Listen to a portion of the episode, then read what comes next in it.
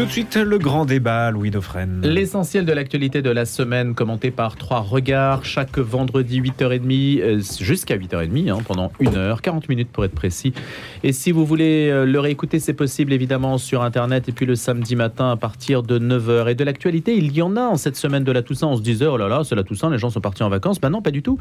En tout cas, pas à l'Assemblée, parce qu'on s'aperçoit que c'est extrêmement agité. D'abord, quatrième 49.3 en 15 jours, et puis l'incident de séance dont tout le monde parle en ce moment. Tenez la, une de Libé encore ce matin. La dédiabolisation du RN vole en éclats avec les propos tenus euh, par euh, ce député RN donc euh, sur le fait qu'il retourne en Afrique. Comment interpréter cette phrase? On va essayer de de, gratter un petit peu les choses, sérieusement bien sûr. On parlera du projet de loi sur l'immigration, la question des métiers en tension, du projet du gouvernement sur ce sujet, les élections, l'élection au Brésil et la transition Bolsonaro-Lula, et puis on verra si on a le temps de dire un mot des attentes sur l'Assemblée des évêques, quelles mesures pour la transparence, puisqu'ils sont réunis en ce moment à Lourdes. Le débat est aujourd'hui animé par Marie Darmagnac, journaliste. Enfin, c'est pas vous qui animez, mais c'est vous qui êtes invité, Marie. Bonjour Marie. Bonjour, bon, je vais laisser mon micro aussi de temps en temps, ça me ferait du bien. Antoine Assaf est également des nôtres, écrivain et philosophe. Bonjour Antoine. Bonjour Notre-Dame et bonjour lui. Et Steven Samson, écrivain américain d'expression française, je le précise chaque fois qu'il vient. Bonjour Steven. Merci, bonjour Louis. Merci à tous les trois donc d'avoir trouvé du temps pour venir. Je précise que ce débat est toujours en direct, donc on prend l'actualité comme ça au vol. On va commencer par le, la, hum, motion de censure, les histoires qui concernent euh, l'Assemblée, la rivalité entre l'exécutif qui a du mal à s'imposer face à des oppositions qui sont néanmoins, euh, j'allais dire, euh, canalisées par ce 49-3. Qu'est-ce qu'on peut dire de ce que cela signifie pour ce début de mandat Antoine? Début de mandat présidentiel qui commence dans la tension. Quatrième 49.3 en, en 15 jours, je le disais à l'instant. Non, mais je suis tellement heureux de d'être en face d'un Américain francophone, ce que l'Amérique aurait dû être si de Mississippi, les Français n'auraient pas cédé le drapeau. Et que je lui laisse la parole. ah, c'est gentil. Ah, bah, c'est Steven qui va commencer. Bah, écoutez, c'est quand même l'Amérique francophone, c'est ma joie. Oui, oui, déjà, je trouve que les Américains sont un peu trop dominants dans le monde, donc ça me gêne un peu de commencer, mais bon, j'assume. Euh, oui, les 49.3, j'ai peur que ça, fasse, ça, finit par faire une banalisation des 49.3. Mais en même temps, c'est un peu inévitable du fait que le Macron, il n'a pas une majorité absolue. Il est obligé un peu de faire recours à ça. Donc, à la fois, c'est dommage et à la fois, c'est un peu banal. Voilà ce que je pense. Ça dégrade un peu l'usage voilà. de ce mm. recours. Mm. Ça existe aux États-Unis, d'ailleurs?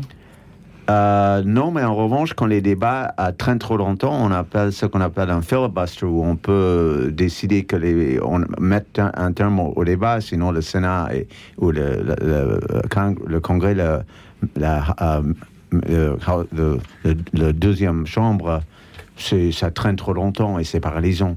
Mais il n'y a pas vraiment l'équivalent. Il y a toujours une majorité euh, aux États-Unis. Donc. normalement, ça devrait favoriser le débat, le fait qu'il n'y ait pas de majorité, justement. Oui, ça peut favoriser le débat, mais ça peut paralyser le, résultat. on, aime penser chez nous que les Français adorent parler et discuter, et que nous, on, est plus efficace et plus pratique. Mais euh, oui, oui, mais le débat pour faire quoi finalement? En principe, le débat a déjà eu lieu euh, lors des élections, non? Donc. Alors là, ça concerne l'examen en première lecture du budget donc de l'État 2023, donc mm. de l'année prochaine, avec une nouvelle motion de censure des insoumis contre le gouvernement qui va être étudiée aujourd'hui.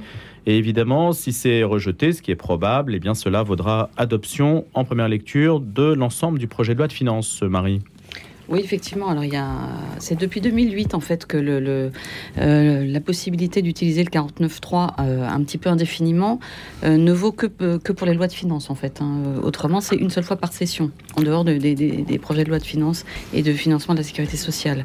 Oui, ce n'est pas le joker permanent quand même. Non, non, ce hmm. n'est pas le joker permanent. Autrement, à quoi sert le Parlement?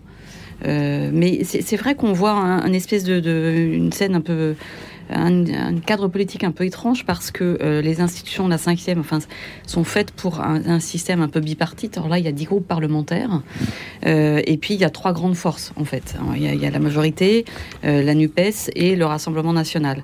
Et on voit très curieusement, c'est un peu un scénario à l'italienne que c'est un, parti qui a obtenu quand même peu de députés et peu de voix euh, aux élections législatives, c'est-à-dire les LR, qui sert de variable d'ajustement et qui pour l'instant sauve le gouvernement. Donc c'est une espèce d'opposition un peu bizarre.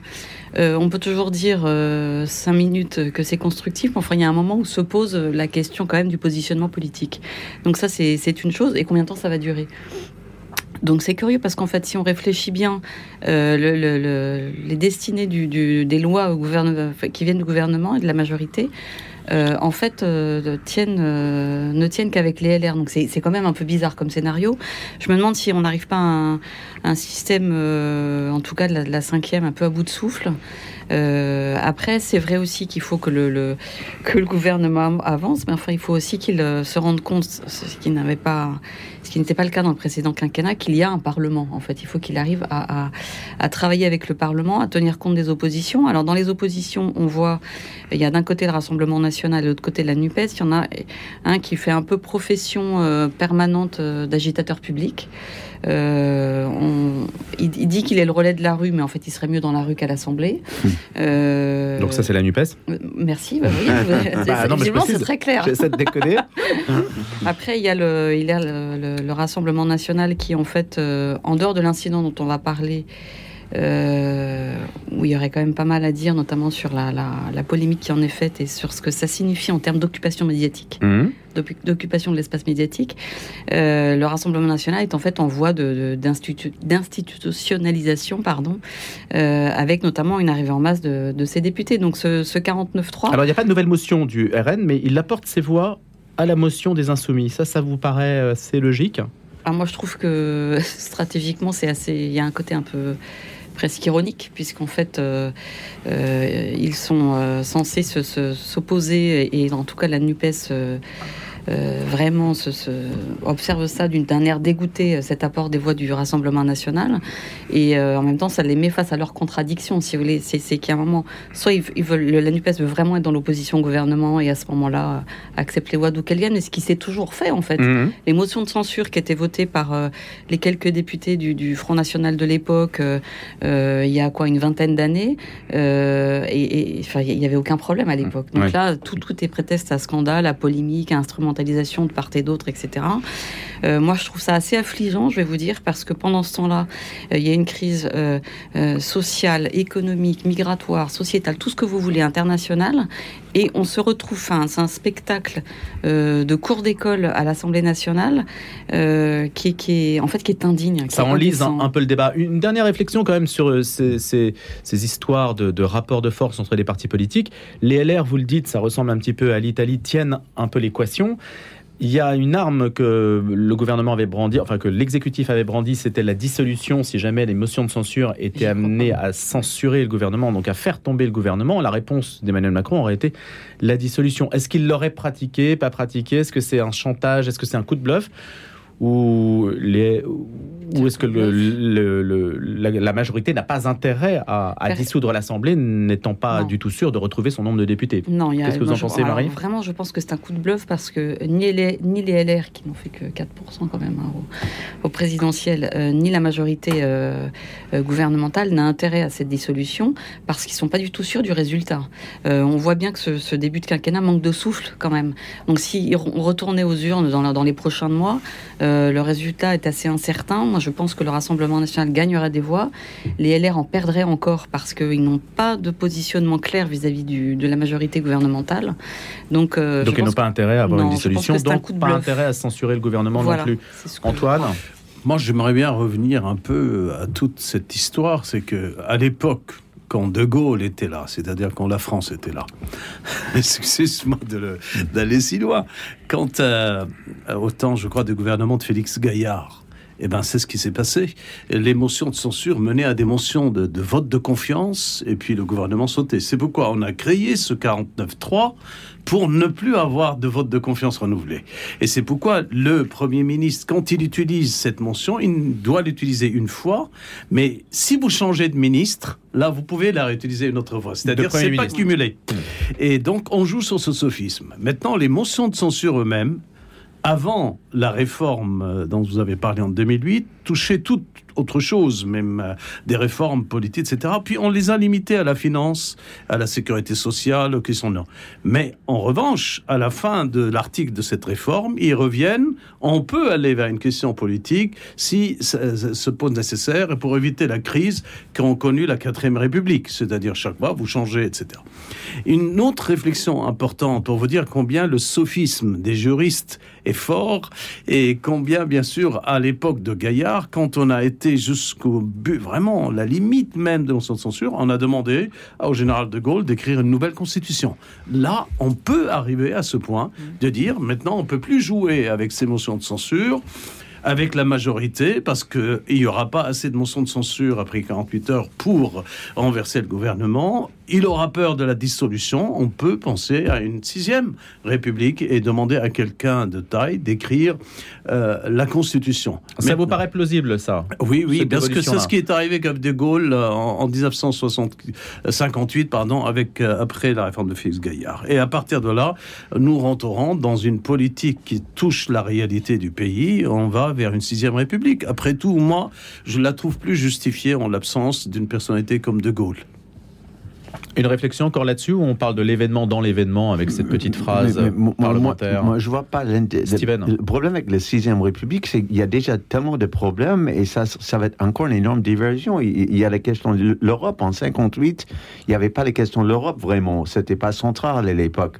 Donc la France pouvait penser à elle-même, mais maintenant il y a déjà les questions de quelle position de la France à l'intérieur de l'Europe et quelle, quelle, Europe donc, donc ça vous paraît très judicieux d'adapter les institutions françaises à la nouvelle mais, réalité. Mais est-ce que c'est vraiment ça le problème avec la Ve République? Moi, je pense le problème, c'est que le, le, vrai l'ancien clivage gauche-droite ne tient plus, mais il y aurait le même problème même avec une sixième république. C'est les lignes de fracture qui ont changé. C'est là où De Gaulle, hmm. dans une fameuse conférence de presse, a dit il n'y a ni la gauche ni la hmm. droite, il y a la France, et moi hmm. je suis pour la France. Et la cinquième voulait vraiment transcender tout cela. Là, on revient gauche-droite, RN, comme vous l'avez expliqué, une mission de censure, et, la pauvre bon, euh, Elisabeth Borne cherche toujours une solution pour faire passer. Oui, mais c'est pas gauche-droite, c'est pas gauche-droite aujourd'hui, c'est autre chose. Bien sûr. Un président incapable de gouverner avec un parlement.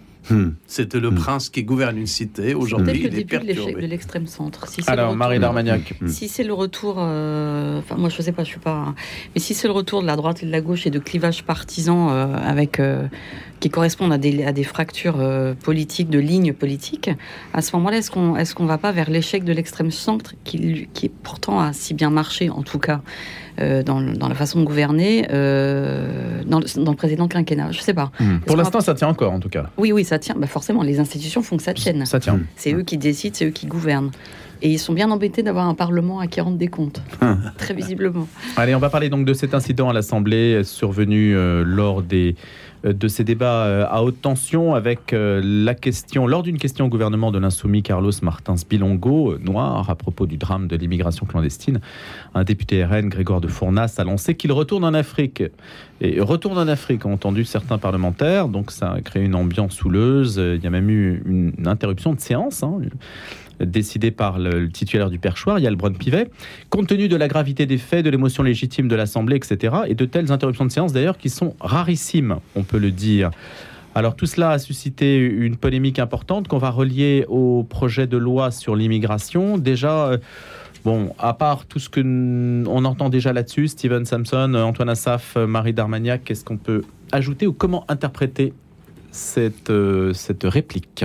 Antoine quand vous entendez un député se lever sur un ton oratoire, le Parlement, après tout, c'est cela, et dire qu'il retourne en Afrique, parce que là, les journalistes se méfient de dire retourne en Afrique. Ils ont réécouté les textes, et donc tout le monde est d'accord, c'est qu'il parlait des immigrés du bateau. Rien de grave, et cela me rappelle quand Léon Blum... député qui parlait.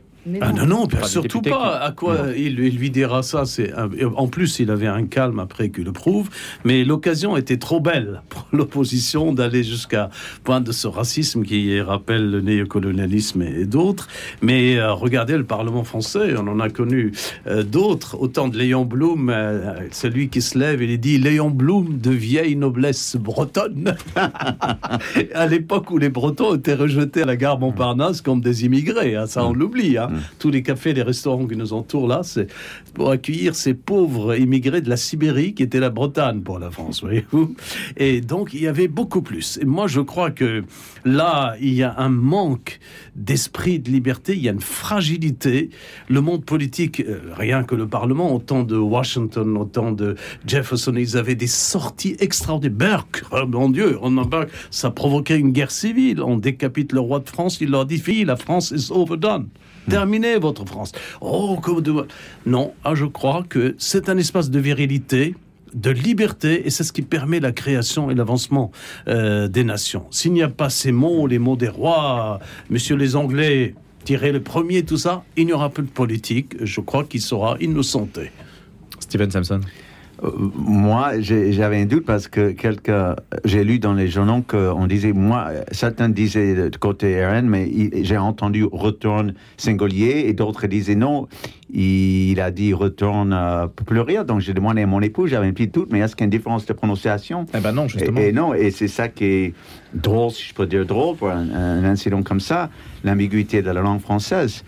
Sinon, je pense qu'il faut lui accorder le bénéfice du doute. Euh, mais euh, sinon, peut-être il aurait dû préciser, mais moi, j'aimerais croire qu'il voulait dire les, euh, les, immigrants, les immigrants, le, bateau. Donc après, toute cette polémique, euh, il y a beaucoup de diversion en ce moment. Toute cette obsession pour les faits divers en ce moment aussi, c'est incroyable.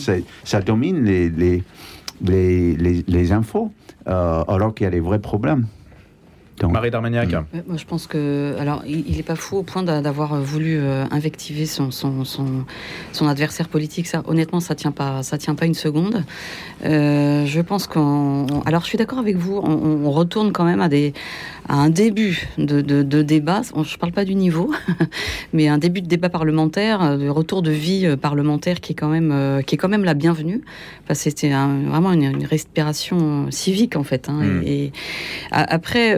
Mais on a que ça honore le débat en fait On a vu se mettre en. Alors, ce qui n'honore pas le débat, c'est la polémique, c'est l'instrumentalisation, pardon, et la polémique concrète qui est montée à une vitesse euh, incroyable euh, et, qui, enfin, honnêtement, c'est, on a l'impression des guerres picrocolines, si vous voulez. Et pendant ce temps-là, le, théâtre, le vrai théâtre de la vraie vie, de la vraie vie des vrais gens, euh, se, se, se, se, passe des choses se passent extrêmement graves, etc. Après, il faut voir un peu il y a une stratégie quand même derrière cette espèce de, polémique euh, ultra gonflée euh, médiatiquement, tout le monde en parle, etc., comme si c'était l'événement du jour.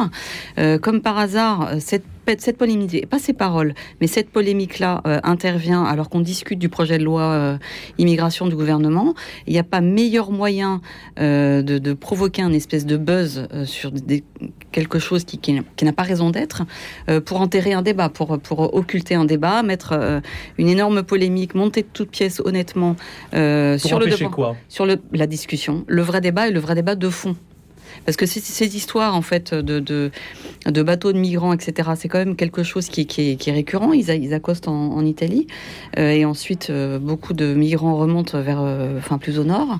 Mais est-ce qu'il y a des députés, vous qui êtes spécialiste de la vie politique italienne, Marie, est-ce qu'il y a des députés italiens, on sait ce que représentent les, débats. Euh, ils sont très vifs en Italie. Ils, sont, beaucoup plus libres. les débats parlementaires sont beaucoup plus libres. Est-ce qu'on a ce genre d'échange et de polémique Mais bien sûr. Est-ce que, ça dérive en polémique nécessairement ou est-ce que c'est considéré comme étant euh, finalement euh, vie oui, alimentant la vie habituelle de Ça, ça dérive en, polémique, mais pas, pas de façon aussi. Euh, comment dire, enfin idéologique qu'en France la en verve italienne. Si mais je voilà, c'est ça. Euh, moi, j'ai assisté. Berlusconi avait des formules incroyables. Quand, voilà, quand je, vivais en Italie, j'avais assisté à, au renversement du gouvernement Prodi. Alors, il y avait un, un, sénateur qui s'était pris euh, une gifle, qui était tombé dans les pommes. Bon, c'était du. Ah, j'avoue que c'était assez drôle, honnêtement.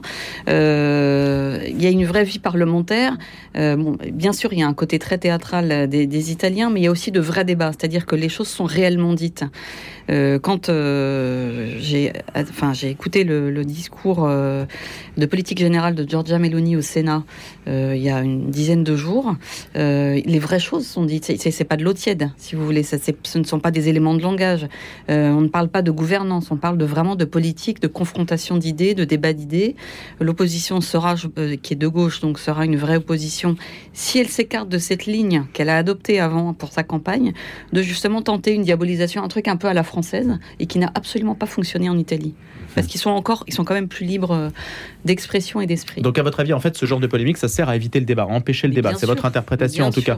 Selon une source parlementaire, le député concerné, donc Grégoire de Fournas, est passible d'une censure simple, soit la privation pendant un mois de la moitié de l'indemnité parlementaire qu'il reçoit, ou d'une censure avec exclusion temporaire, c'est-à-dire la privation pendant deux mois de la moitié de l'indemnité, etc. Bon, il y a des dispositions, mais ce qui est intéressant, c'est que le groupe macroniste Renaissance a donc indiqué qu'il ne siégerait pas tant qu'une sanction lourde n'aura pas été prise.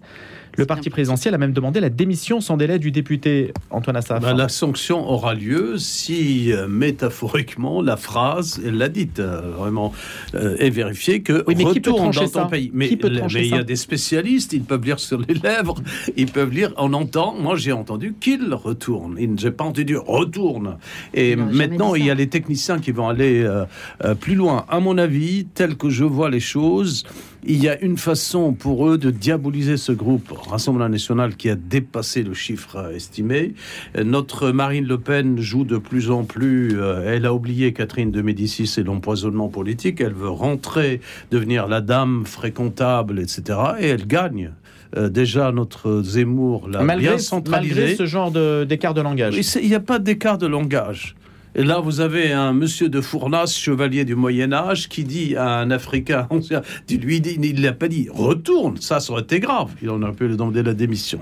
Mais il faut ajouter quelque chose. Vous avez parlé de l'Italie, notre grande passionnariat, la fameuse actuelle, de quand on rattache à Mussolini un de ses premiers discours, c'était de condamner les lois raciales au temps de Mussolini. Hmm. C'est-à-dire même euh, la, la, stratégie de notre marine marchera parce que l'Union européenne prévient ces gens, si vous voulez rentrer avec nous, vous devez faire preuve dans vos discours. Et elle l'a fait quelqu'un qui est pour Mussolini et qui condamne les lois raciales de hmm. Mussolini, qui l'appelle racial, c'est comme un Espagnol qui va dire que Franco ne m'a rien apporté. Donc, ils sont en train de les normaliser. Et à mon avis, ils vont être plus que normalisés, même domestiqués, parce qu'il y a des fonds il y a de l'argent là, il y a des aides, il y a une façon d'exister dans ce monde où le terme racial, aujourd'hui, les termes qui sont qu'on appelait racistes comme au temps de Charles Maurras. Oh là là, si vous regardez les expressions de Charles Maurras, la République, euh, c'est. Oui, mais en tout cas, Antoine, ça veut dire la polémique en question, elle suscite quand même une réaction épidermique. Hein. C'est une polémique qui peut être toute faite, comme nous le dit euh, Marie, pour éviter le débat. N'empêche que le, le, sujet, le sujet est, est, quand même euh, chaud. C'est pas un rien, sujet rien. C'est rien, lui. Regardez cette formule de ah, Maurras. La République, c'est le règne de l'étranger. Vous imaginez, ça, ça englobe pas seulement l'Afrique, oui, mais, l'Afrique du Nord. On a, le on a le sentiment de ne pas être très loin de ce genre de réplique. Et c'est ça précisément qui n'est pas admis dans l'hémicycle. Non, non, non, non. Ce qui retourne chez eux, ça a une autre implication dans la loi d'immigration. Mais je reviens, on écoute Steve. Ouais, juste, je voulais dire que le fait aussi de focaliser sur la polémique, c'est une façon de divertir le, le fait que le, Parlement compte très peu. Le Parlement a peu de pouvoir, donc on, on, on, souligne l'aspect théâtral. Hmm. C'est un, une diversion. Allez, le théâtre continue, je ne sais pas, mais en tout cas avec vous, on va aborder ce projet de loi sur l'immigration. On va quand même dire des mots euh, sur le fond des analyses. Après les infos de 8 heures, on se retrouve autour de Steven Sampson, Antoine Assaf et Marie Darmaniac.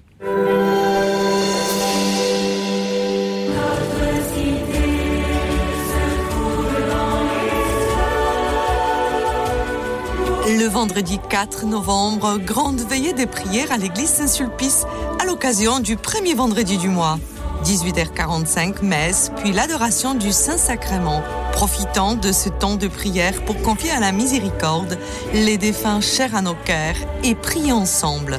Renseignements 01 45 03 17 60. Regardez votre fenêtre. Vous ne voyez rien? Là, vous avez vu tous ces euros qui passent à travers? Ne laissez plus s'envoler votre argent.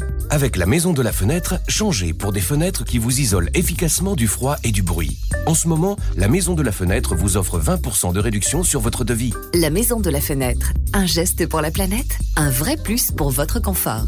Appelez vite au 01 42 11 0303. 01 42 11 0303. Certifié Calibat et RGE. Mamie est-ce que tu t'inquiètes pour l'avenir? Tu sais, mon chéri, j'ai eu une vie jalonnée de joies et de peines, mais je n'ai jamais désespéré. J'ai toujours eu cette lumière d'espérance en moi. Et comment on la trouve, cette petite lumière, mamie? C'est l'Église qui me l'a transmise. Elle m'a donné envie de croire à la victoire de la vie. Mais ne t'inquiète pas, cette petite lumière ne s'éteint jamais. Tu l'as toi aussi. Génial Merci, mamie Comme une évidence, Je veux transmettre l'espérance. Je lègue à l'Église. Rendez-vous sur jecroisjelègue.catholique.fr. C'est la Saint-Charles Borromée aujourd'hui, neveu du pape euh, Pie IV au XVIe siècle, qui fut nommé cardinal à 22 ans avec des revenus considérables, qu'il abandonna plus tard pour devenir prêtre et vivre en saint. Et pourquoi pas une escapade sur les îles Borromée, sur le lac Majeur, endroit idyllique. Allez, Simon trop pour les infos à 8h, on se retrouve après pour la suite du grand débat. Indignation au Palais Bourbon alors que le député LFI Carlos Martins Bilongo évoquait dans l'hémicycle la situation de l'Ocean Viking qui transporte des migrants en Méditerranée. Le député RN Grégoire de Fournas a crié qu'il retourne en Afrique. Peu de temps après, la présidente de l'Assemblée nationale, Yael Braun-Pivet, a mis fin à la séance. Un fait rare. La sortie rapidement relayée par les réseaux sociaux a fait réagir l'ensemble de la classe politique, des élus de la NUP à leurs collègues des Républicains jusqu'à la première ministre tous les groupes parlementaires, à l'exception du Rassemblement national, ont condamné ces propos. Face à la polémique, le groupe RN prend la défense du député de Gironde et affirme qu'il parlait d'un bateau de migrants mentionné dans la question et pas de Carlos Martins Bilongo. Marine Le Pen, absente de l'hémicycle lors de la sortie de Grégoire de Fournas, a fustigé une polémique grossière. Invité à s'expliquer sur ses propos qu'il estime détournés par la France insoumise, le député RN a expliqué qu'il ne visait pas son collègue, mais le bateau qui transporte les migrants et qui se trouve toujours en mer Méditerranée. Et justement, le député RN, Grégoire de Fournas, a écrit hier à l'élu LFI Carlos Martins Bilongo, noir et d'origine congolaise, après avoir interrompu son intervention sur le drame de l'immigration clandestine en lançant donc qu'il retourne en Afrique. Le parlementaire du Rassemblement national assure une fois de plus qu'il évoquait par ses propos un bateau de migrants mentionné dans la question et en aucun cas Carlos Martins Bilongo. Dans ce courriel, Grégoire de Fournas déplore une manipulation politique de son intervention et dit regretter si l'élu LFI a pu en être blessé. Dans le reste de l'actualité, sans surprise, Éric Ciotti, Bruno Rotaillot et Aurélien Pradier sont les trois candidats qui ont réuni suffisamment de parrainage pour concourir à la présidence de LR, a indiqué hier la patronne par intérim Annie Genevard, un mois avant l'élection à laquelle peuvent participer l'ensemble des adhérents. Il est du devoir de chaque candidat de ne pas hypothéquer aujourd'hui le rassemblement de demain, a indiqué Annie Genevard dans un entretien au Figaro publié hier soir dans lequel elle a affirmé que le parti allait dépasser les 80 000 adhérents. Peu après son arrivée à Baragne, le pape François s'est exprimé devant les autorités, dont le roi, les représentants de la société civile et le corps diplomatique. Venu comme pèlerin de paix, le Saint-Père a dressé un panorama des points forts et des défis de ce petit État du Golfe qui résonne avec l'actualité mondiale. François a appelé à agir en faveur du droit à la vie et de la paix. Le prix Goncourt 2022 a été décerné à Brigitte Giraud pour Vivre vite. La française est la première autrice à recevoir le plus prestigieux des prix littéraires francophones depuis Chanson douce de Leila Slimani en 2016 et la 13e femme récompensée depuis la création du Goncourt il y a 120 ans. Vivre vite qui revient sur l'engrenage d'événements improbables ayant mené à la mort de son mari dans un accident de moto en 99 a beaucoup touché certains jurés. Et on termine avec un mot de sport et de football. Début ce soir de la 14e journée de Ligue 1. Un match à 21h. Auxerre se rend à 3 et la suite de cette 14e journée, c'est tout au long du week-end. Dimanche, Paris sera à Lorient et Marseille reçoit Lyon. Le grand débat. Le grand débat. Louis Dauphren. Être méchant avec les méchants et gentil avec les gentils. Le gouvernement a donc présenté les grandes lignes de son projet de loi sur l'immigration, dont il a vanté l'équilibre entre durcissement sur les expulsions, main tendue pour les travailleurs immigrés. On va en parler à présent, après la polémique dont on disait un mot tout à l'heure, juste avant 8 heures. Maintenant, entrons dans le fond du sujet. Est-ce qu'on peut déjà distinguer quelques évolutions, quelques indications sur la ligne que le gouvernement entend suivre? Steven Sampson euh, je trouve que c'est assez intelligent en fait, parce qu'en en même temps, ça, ça les euh, cet, objectif d'atteindre 100% d'expulsion de, au QTF, oui, c'était inatteignable. Comme ça, juste sur le plan pratique, ça, ça devient plus réalisable. Sinon, et puis on a un problème de main d'œuvre en France, donc. Euh, c'est oui, c'est deux coups d'une pierre. Je trouve ça assez malin. Donc de créer des, mmh, mmh, des métiers sous tension. Oui, oui. Ça, ça vous paraît intelligent et des pays déjà le font. Oui. Le Canada, par exemple, ou ah l'Australie. Hmm. Je ne savais pas, mais je trouve ça bien. Marie d'Armagnac hmm.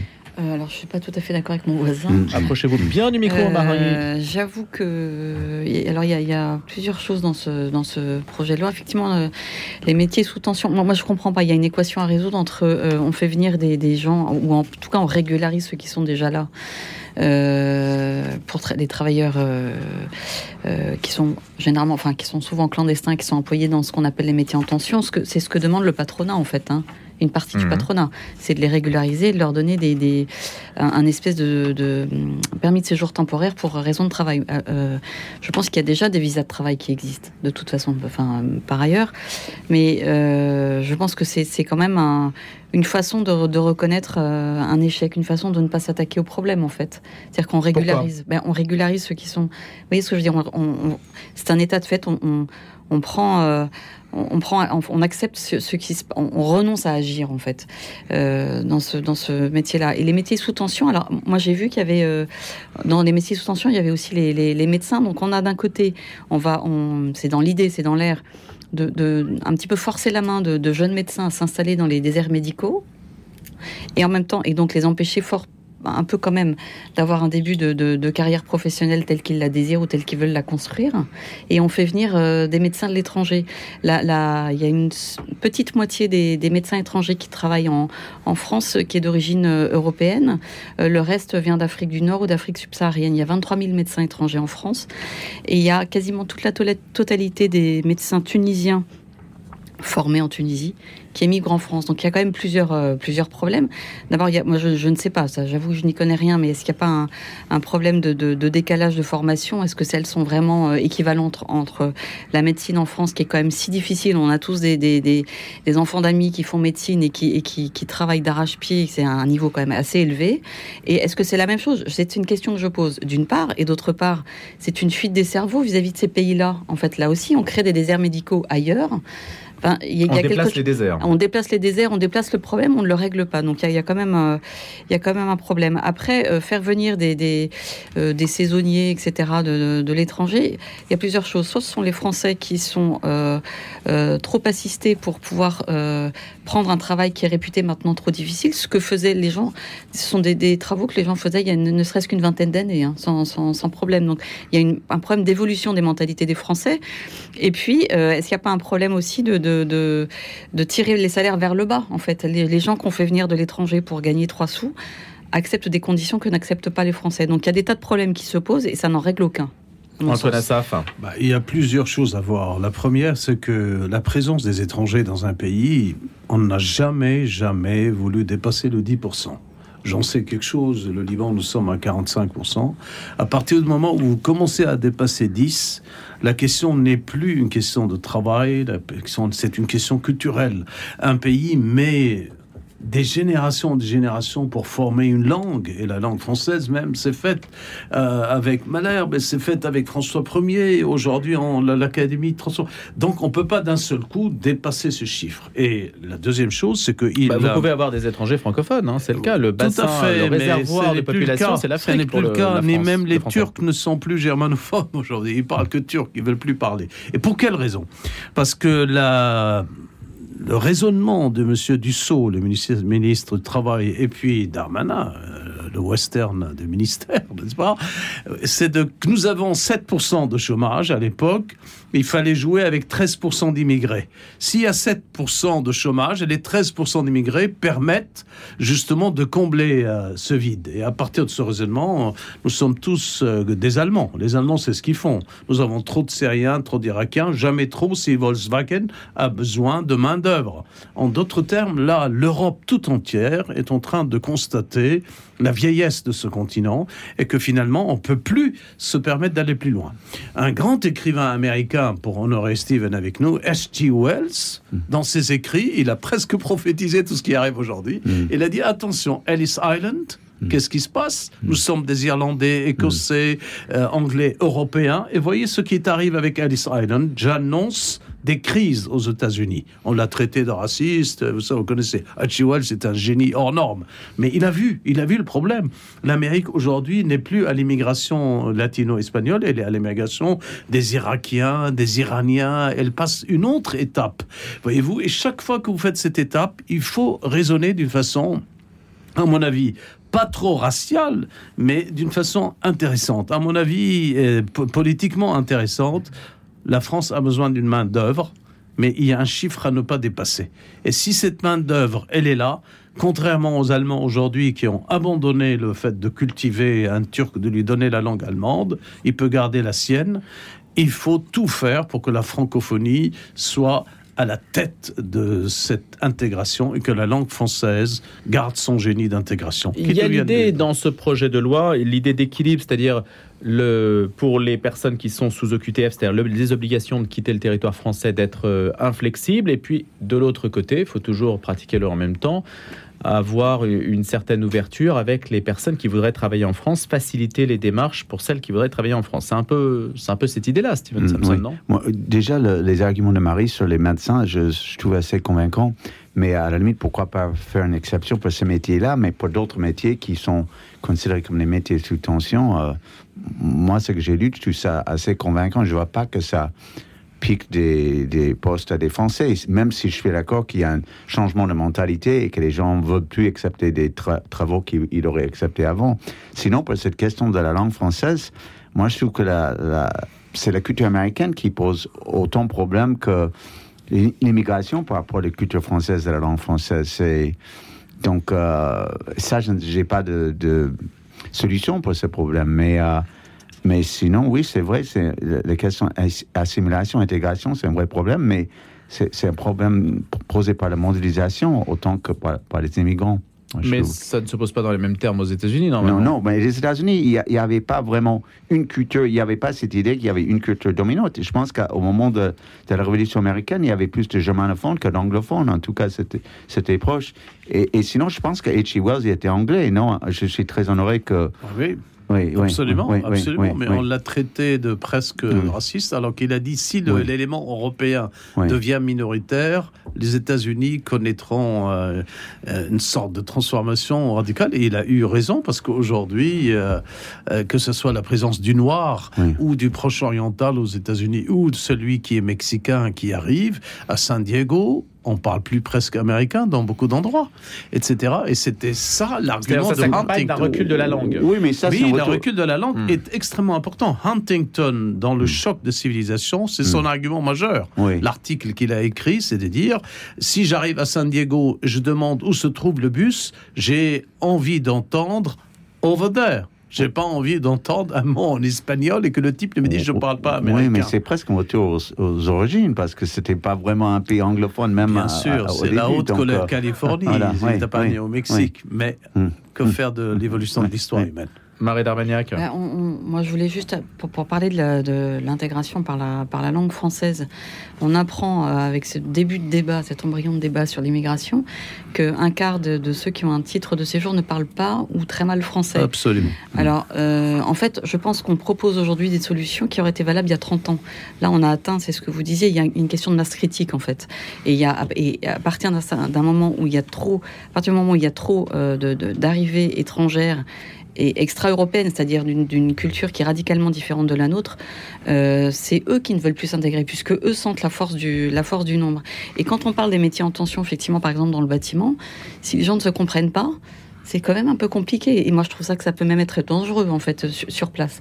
Donc, euh, il y, a des tas de problèmes, si vous voulez. On peut pas régler ça euh, à coup de, slogans ou de après, enfin ou de, mesures. On se demande après si elles seront euh, euh, suivies d'effets quand même. Après, euh, Gérald Darmanin parle par exemple de supprimer les les, logements sociaux et les, et les APL, enfin, toutes les aides sociales qui sont importantes à, ces, à, ceux qui sont sous le coup d'une QTF. Donc ça veut dire qu'ils sont en séjour irrégulier. Mais moi, j'imaginais pas que les gens qui étaient clandestins chez nous pouvaient euh, accéder à autant de, de, prestations sociales. De, prestations sociales quand même. C'est, si vous voulez, si on remonte la chaîne, à ce moment-là, il faut la remonter jusqu'au bout.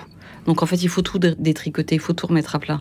Et je pense que euh, ce qui est proposé là, euh, c'est un, un, pansement sur, sur, une lampe de bois. Quoi. Le fait d'être sous OQTF, donc obligation de quitter le territoire français, il y en a 120 000 en France par an, mais le gouvernement, euh, les pouvoirs publics en exécutent moins de 10%. Est-ce que ça vous paraît relever de l'effet de manche de, de dire on va exécuter toutes les EQTF et les mettre, hein, c'est le terme utilisé, nous allons désormais inscrire toutes les EQTF au fichier des personnes recherchées. Est-ce que ça vous paraît, est-ce que c'est une promesse qui tient, qui est pertinente euh faisable? Est-ce que l'État, en fait, a les moyens de ces déclarations Il y a une question de moyens et de volonté politique, en fait. Parce que les inscrire au, fichier des personnes recherchées, ça veut dire que euh, Gérald Lamalin essaie de nous faire croire qu'il y a des gens qui sont sous OQTF et qui repartent chez eux, mais on ne le sait pas. Donc ça permettrait de savoir et de faire monter les statistiques. Euh, de, qui, de, qui, de qui se moque-t-on, honnêtement?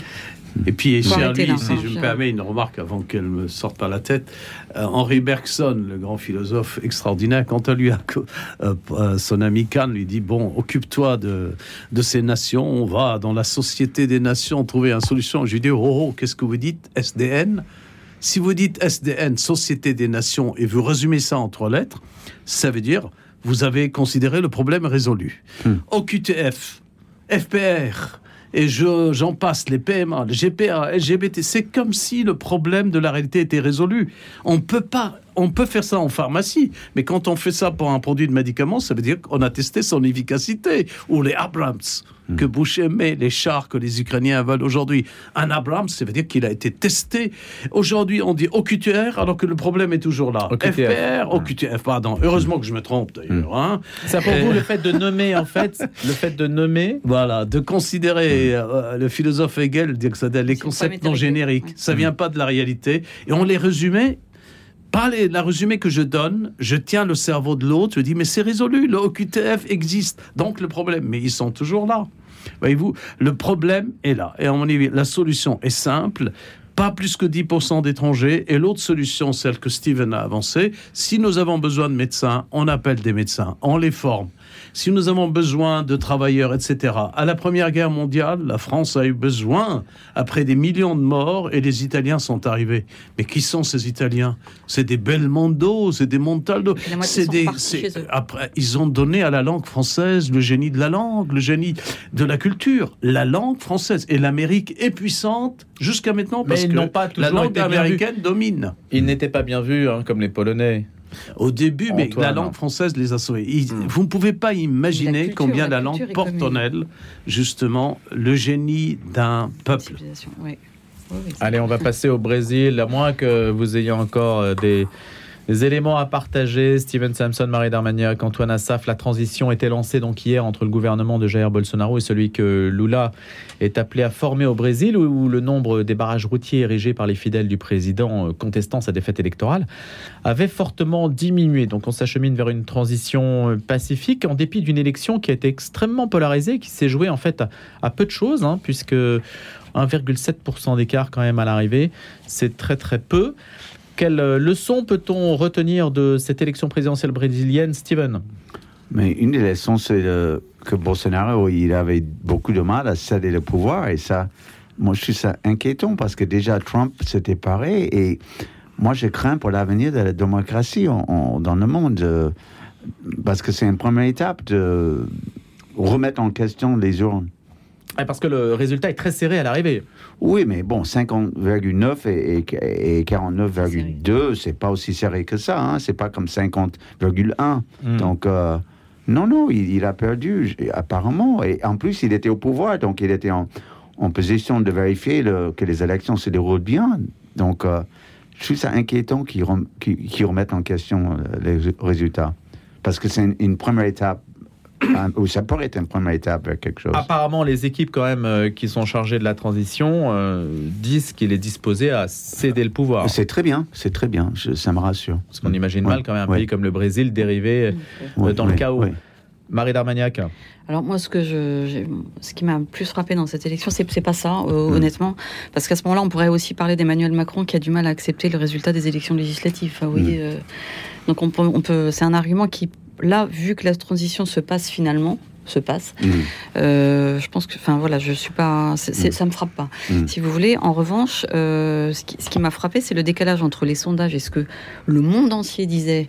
Euh, et, la réalité des, urnes, c'est que le, contrairement à ce que les gens croyaient, ou en tout cas à ce que peut-être l'opinion publique a essayé de fabriquer, les médias ont essayé de fabriquer, c'est que le, le bolsonarisme est là, il est là pour durer. Même en dehors de Bolsonaro, je pense. Euh, les, élections sont quand même beaucoup plus serrées euh, que, ce qui était prévu. Euh, moi, j'ai en regardant pour, un papier un, peu les, il y a quelques semaines entre les deux tours, été étonnée de, vraiment de voir ce décalage.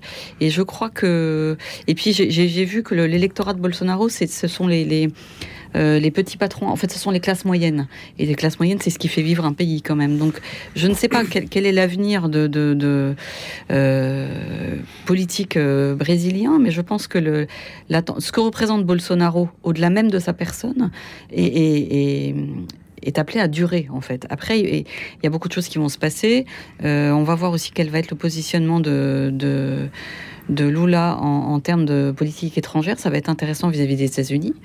Euh, et, puis, moi, je suis un peu. Euh, je suis quand même un peu, toujours un peu étonnée de voir que ça a été salué mondialement, son élection, etc.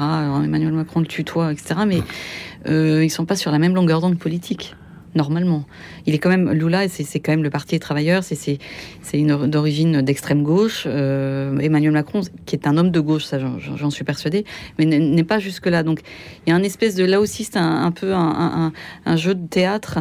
Euh, mais moi j'attends de voir ce que ça va donner, notamment sur le plan international. Son positionnement international va être intéressant. En tout cas, sa marge de manœuvre va être plus étroite parce que le Parlement ne lui est pas euh, mais voilà, c'est Ça. Et puis il y a beaucoup de régions importantes qui sont en fait dirigées par les, des alliés de Bolsonaro ou ou des gens de, de, son parti. Donc les choses sont plus... Euh, la victoire n'est pas nette, franche et massive, je trouve. Antoine Assaf. Bah, il y a une question de rêve derrière tout ça. Quand on regarde la, tous mes voyages au Brésil, quand je les voyais, il y a comme une sorte de rêve manqué de la Grande Amérique. Et regarde Vous êtes souvent allé au Brésil, Antoine Pardon? Vous êtes souvent allé au Brésil Oh là là, j'ai enseigné ah même, j'ai donné des cours à Sao Paulo, Rio de Janeiro, Belém, Salvador de Bahia, et puis la diaspora là-bas libanaise était importante. Ils sont tous présidents de la République ou Premier ministre. Ils s'inscrivent pas au chômage. C'est un peu comme la diaspora américaine. Mais ce que j'ai à te dire, une chose, c'est que j'ai toujours senti chez eux comme le rêve américain manqué, celui de l'Amérique du Nord. Et c'est pourquoi chez Bolsonaro, on voit comme euh, du trumpisme rentrer, il n'ose pas le dire, euh, le fait que le communisme est l'ennemi, c'est dans les années 60 qu'on parlait comme ça aux États-Unis. Mm. Au temps de Kennedy, le communisme, c'est le diable. Vous savez, Hoover n'a pas abattu Martin Luther King à cause de sa couleur, mais à cause de sa vie privée et du, de, la, du danger de communisme. La vie privée, je la passe. Aujourd'hui, c'est accepté par tout le monde. quand vous regardez à peu près la manière dont Bolsonaro a mené vraiment sa campagne, c'est un peu. Nous sommes aussi. C'est l'Amérique des années 60, quoi. Oui, mais c'est aussi l'Amérique du Nord. Notre œil, il la regarde. Nous sommes capables d'être aussi euh, l'Amérique. Et puis, n'oubliez pas, il a quand même élargi son pouvoir. Il tient beaucoup d'institutions. Et c'est pourquoi il est calme, il laisse faire les, ce qu'on appelle les camionneurs. On bloque un pays. Nous parlons d'un continent européen presque, à hein, la grandeur. Quand je voyageais au Brésil, euh, je vous assure, on fait toute l'Europe. Hein. Et euh, la différence, cher Steven, là on parle, c'est de 2 millions et quelques de voix. Hmm. C'est quand même important par rapport à un pays qui est si immense. Il y a des centaines de millions. C'est pas important ou c'est important C'est important pour eux parce que c'est en millions de voix. Ce n'est pas un petit écart. Non, c'est n'est pas un petit Nous, écart. Nous, on perçoit que c'est serré en pourcentage, mais en, nombre de voix, ce n'est pas si serré que ça. C'est quand même un pays euh, tout entier. Et à partir de là, je crois à la sagesse de Bolsonaro. Je le sens. Il laisse faire il laisse le peuple exploser un peu, comme Trump devant le Capitol Hill, n'est-ce mm. pas, que personne n'ose toucher. C'est presque le temple de Jupiter aux États-Unis, on oublie. À partir de là, il va laisser faire, et Lula n'est plus le premier Lula. Lula, il sort de prison. Lula est patriarcal, calme. Il est là pour un peu faire une transition et peut-être enterrer le rêve mm. communiste dans son pays. Et Bolsonaro, s'il agit sagement, il peut revenir avec force. Et alors, quel Brésil nous verrons? Nous allons voir le, Brésil de droite, c'est-à-dire les grands évangélistes, les catholiques, même les catholiques ont bah, les sont communistes. Les évangéliques ont plutôt, semble-t-il, voté pour Bolsonaro. Bolsonaro, oui, mais il y a une partie des catholiques qui est divisée, la tradition, le, le middle class, et puis tout ce qui est. À mon avis, Bolsonaro va opter pour la sagesse politique de la patience. En tout cas, la transition semble se dérouler de manière euh, pacifique avec des manifestations donc qui s'estompent. Merci beaucoup à tous les trois. Il y avait un quatrième sujet qu'on avait retenu ce matin, mais finalement, c'est bien qu'on n'en parle pas parce qu'on n'a pas beaucoup d'éléments sur l'Assemblée des évêques qui a commencé à Lourdes. Ils sont réunis et attendus sur la transparence et la confiance. On aura l'occasion d'y revenir quand on aura un peu plus d'informations sur le sujet. Et puis la visite du pape François à Bahreïn qui appelle à ne pas violer les droits humains et à poursuivre dans le sens euh, du dialogue avec l'islam. Ça aurait fait un autre sujet, mais là aussi on va peut-être attendre pour en parler la semaine prochaine. Merci beaucoup à Steven Samson, à Marie Darmagnac et à Antoine Assaf d'avoir participé à ce grand débat. Et je vous souhaite à tous les trois une excellente journée. Retrouvez le podcast de cette émission sur le www.radionotre-dame.com.